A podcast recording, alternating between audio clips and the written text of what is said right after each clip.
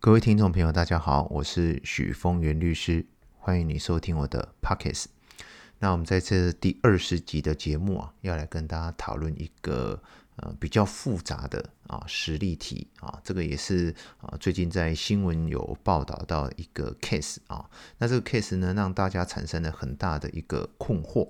那我也想要利用这一集的节目来跟大家。好，去利用我们之前十九集所建立的这些基本观念啊，在这个实例题好蛮复杂的实例题当中去建立啊，去实际的操练，然后也建立更正确的这些基本观念啊。那其实任何的保险行销的法律这些素养啊，你都必须透过一个又一个的实际案例去操练啊，你才会深化你的认识啊，并且啊建立比较正确的理解哦。否则你一个案子记一个答案，下个案子又记一个答案，你只是记答案的话，其实会随着见解不断的更新啊，你会弄得呃乱七八糟或晕头转向的哈。这就是我一直反复跟大家强调，就是说，其实法律的东西啊，它是一个与时俱进的，因为时空背景的不同而产生滚动式的改变啊，所以它必须不断的更新最新的一个见解啊。但是任何的见解的更新啊，都必须利润于啊这些基础理论哈。那顶多它这些新的这些见解，它可能就是因为一些价值的取舍而有所不同而已啊。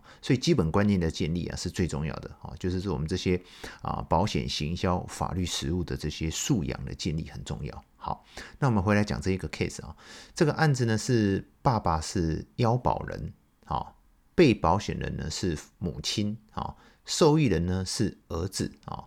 那我不去讨论他为什么要这样子买了哈。那当然出钱的是爸爸嘛哈。那这个案子呢特点就是啊，这个被继承人就是母亲啊，因为他是被保险人嘛哈。被保险人母亲啊，她往生了啊，就产生了一个他是一个被继承人。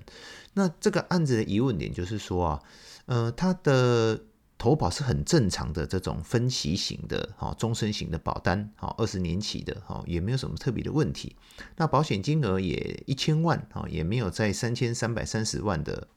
超过这个额度啊。那这个要产生的疑问就是说，这个儿子在领取这一千万的死亡给付以后啊，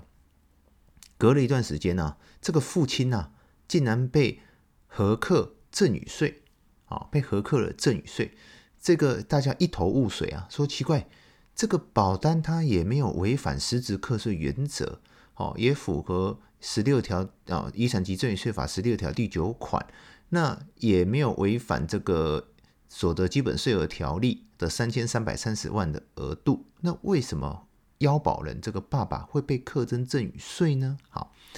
这就是我在第十九集哦，有特别跟大家去强调哈，每一个法条啊，你不可以只有记一个结论，你要搞清楚那一个法条它的立法精神、好背景，还有它的课税的纳税义务人，你才搞清楚每一个法条在处理什么事情啊。那以这个案子来讲哈，我先跟大家讲，国税局有一个非常重要的见解，就是他认为啊，遗产及赠与税法第十六条第九款呐，哦，这个人寿保险的死亡给付啊，是不列入遗产总额计算的。那国税局在很多次的，因为在老师网络去整理的相关的见解里面呢、啊，他在包含他的一些法令宣导上啊，或国税局正式的新闻稿上啊，他都明确的表示哦，这个遗产及赠与税法第十六条第九款啊，要不计入遗产总额的这个身故保险金啊，必须要腰保人及被保险人都是被继承人。好，简单的讲，这个被继承人他必须同时为腰保人及被保险人。哇，这个产生大家的疑问哦。也就是说，如果你今天腰保人，好，就是你被继承人不是同时为腰保人或被保险人的话，你可能就没有遗产及赠与税法第十六条第九款，哦，不计入遗产总额计算的适用哦。那这个回到我们这个案子来讲哦，所以以这个案子来讲，他腰保人是父亲呐，被保险人是。母亲呐，好，那这个母亲是是亡故了嘛，所以母亲是被继承人，所以他不是同时为腰保人，也不是同时为不是同时为腰保人跟被保险人，所以严格讲，他没有遗产及赠与税法第十六条第九款的适用。哇，这一下子哦，所有人被搞得一头雾水哦。那所以呃，我有必要稍微就国税局的这个见解啊，来跟大家做一个深入的解释啊。那有一点点难，但是大家尽量啊，我尽量用我的啊，尽我所能去跟大家白话文的解释这件事情。其实国税局的见解啊，并没有错误的哦。我们来看一下这个遗产及赠与税法第十六条第九款的法律条文哈。这个时候要带一下条文，大家才知道它到底在讲什么哈。这个法条规定啊，约定于被继承人死亡时，给付其所指定受益人之人寿保险金，哈，是不计入遗产总额计算的哦。请注意，这个条文它讲说啊，于被继承人死亡时，所以被继承人死亡时啊，这个被继承人他一定要是被保险人嘛，好，不然这个保险金就不会启动了嘛。所以这个被继承人他一定要是。被保险人，他才会约定于被继承人死亡时啊，就是被保险人死亡嘛，他才会启动这个保险。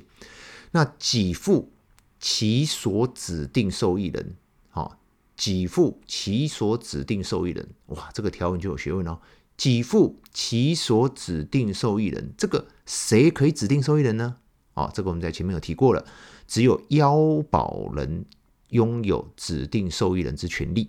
也就是说，从这个条文你就知道说，约定于被继承人死亡时，所以这个被继承人死亡，所以他一定要是被保险人才会启动这个保单嘛。OK，那给付其所指定，这个其就是被继承人嘛，给付继承人指定之受益人，所以这个继被继承人他一定也必须是腰保人。好，所以说，认真的从遗产及赠与税法第十六条第九款之规定，你你就可以推导出，他必须要腰保人跟被保险人同一人都是被继承人，这张保单才会他所领取的身故保险金啊，他才会不计入遗产总额计算。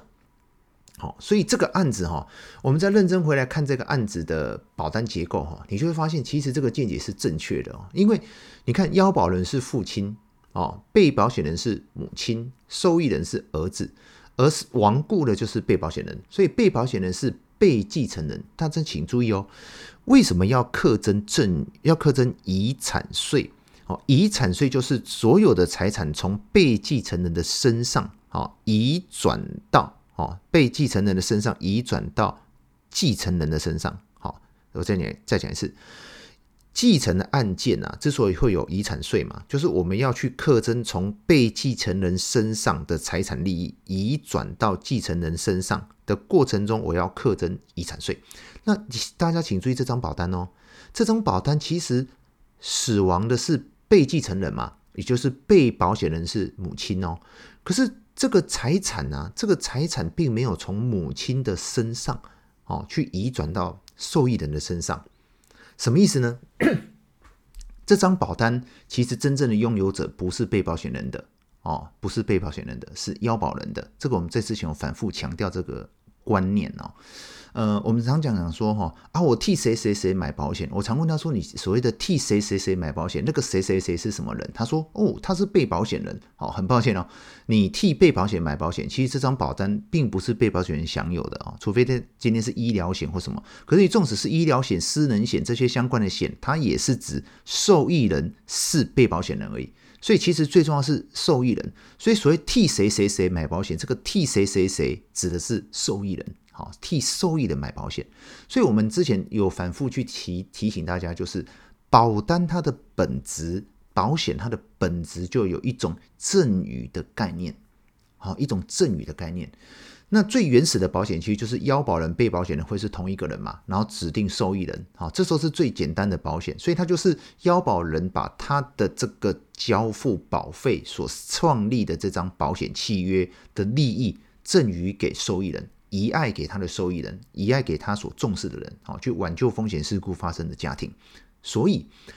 保险的本质它具有一种赠与的特质啊。那回到这个 case 来讲啊，这个被保险人死亡啊，所以这个被保险人他是一个死亡之后，他是一个被继承人，这个财产并没有从这个继承人的这个被继承人的手上移转到继承人的手上，好，因为。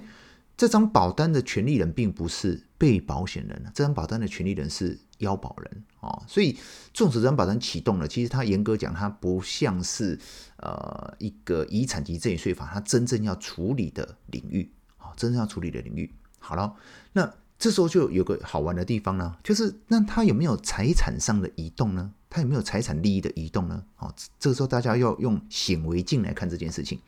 我们刚讲了这个。财产上的利益并不是从被保险人的身上移转到受益人的身上，事实上是由腰保人缴纳这张保单，他去缴纳这张保单的保险费而设立的这张保单。那当被保险人亡故的时候，保险事故发生，所以启动了这张保单的受益人可以领取保险金。OK，所以这个时候呢，他的真正的财产利益是从腰保人的手上转移到受益人的手上，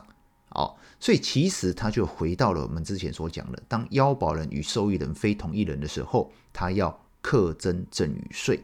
啊，课征赠与税，它是一个赠与的概念，它不是继承的概念，因为腰保人没有死掉，好，亡故的是被保险人，所以他的利益是从腰保人的手上转移到受益人的手上，所以它是一个赠与事件，所以我们之前讲到的这个。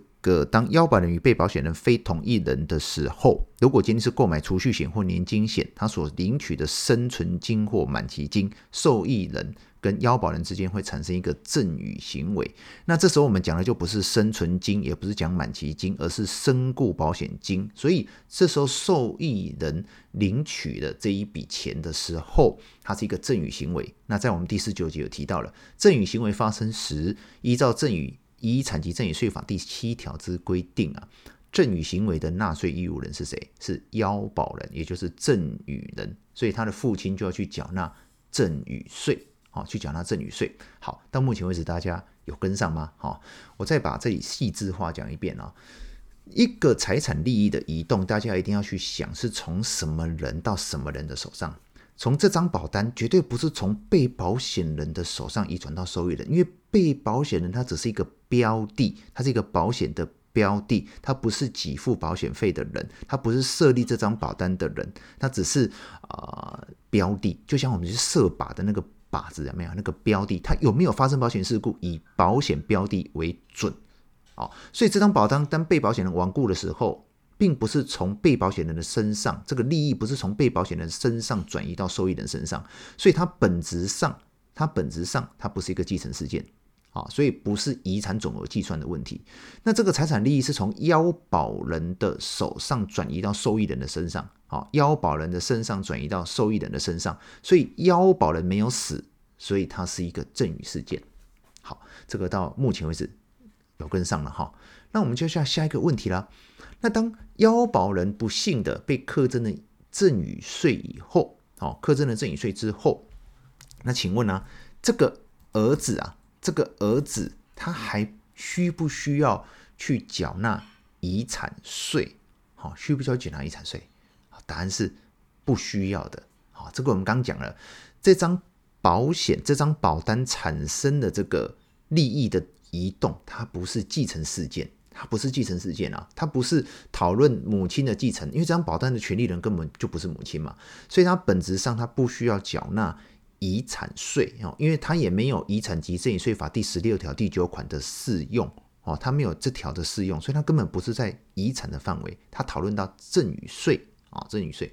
所以我们的第三个往下很深入的问题是，那既然儿子他不需要去讨论遗产税，那儿子他需不需要缴纳所得税呢？好，这就回到我们第十九集跟大家建立的基本观念了，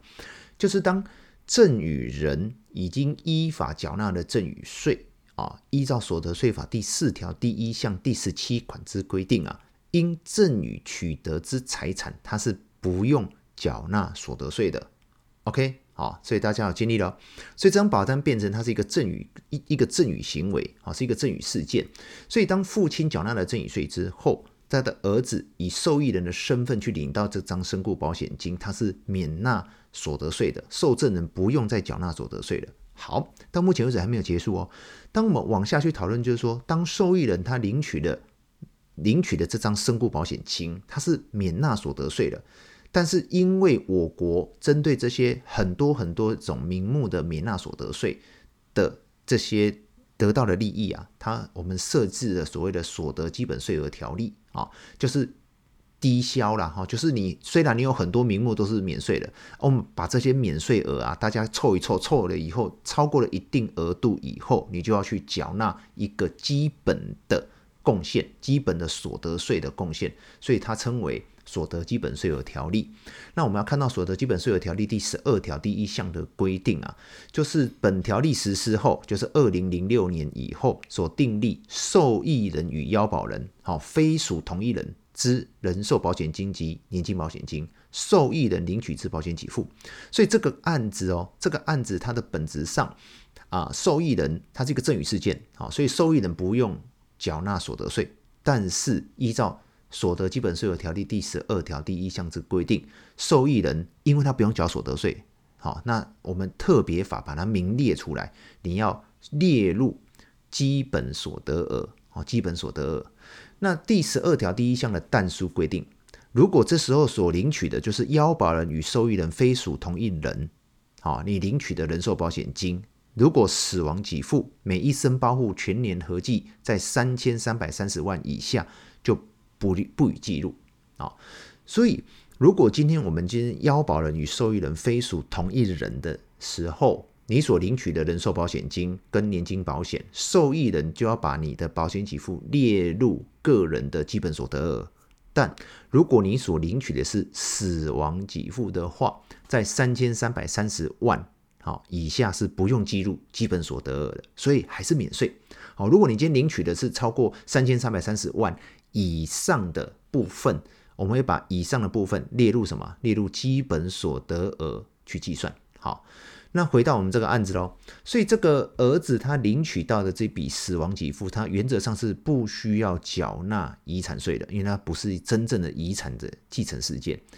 那他会列入他的所得税吗？他也不用缴纳所得税，因为依照遗产及赠与税法的规定，由赠与人去缴纳赠与税。受赠人就不用再缴纳赠与税了，也不用缴纳所得税了。但是因为他免纳所得税，所以我们有一个所得基本税额条例第十二条第一项之规定啊。原则上，受益人与要保人不是同一个人的人寿保险金，受益人都要列入基本所得，但是三千三百三十万以下就不用记不用记录。所以回到这个案子，他领了一千万的死亡给付，所以这个儿子就这一千万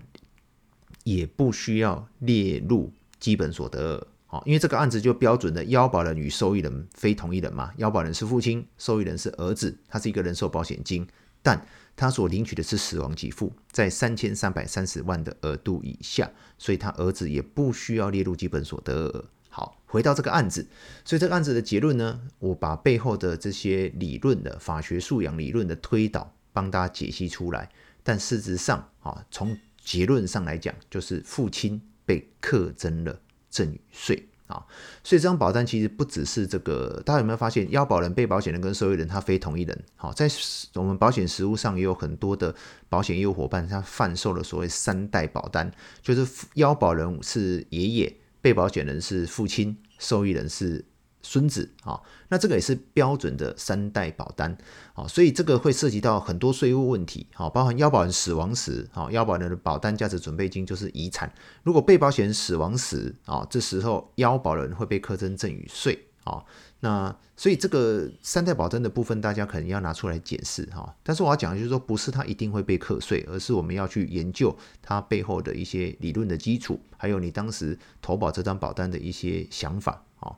嗯，讲这么多了，其实，在目前的保险及税法实务上啊，几乎已经可以讲说啊，这个腰被保险人非同一人，啊，腰保人与受益人非同一人，啊，甚至腰保人、被保险人、受益人三个人都非同一人，都会产生很多税法上的一些风险啊。那我我反复讲哦，我不喜欢说我的这个节目去挡人财路啊，这个。呃，但是如果要进行这种高额的寿险规划，其实最简单的方法，而且是几乎安全的，不要是那种符合实质课税原则的八大太阳的，就是呃，不要这种特例的情况下，你只要是腰保人与被保险人同一人，哦，受益人就是你真的要去保障的照顾的子女，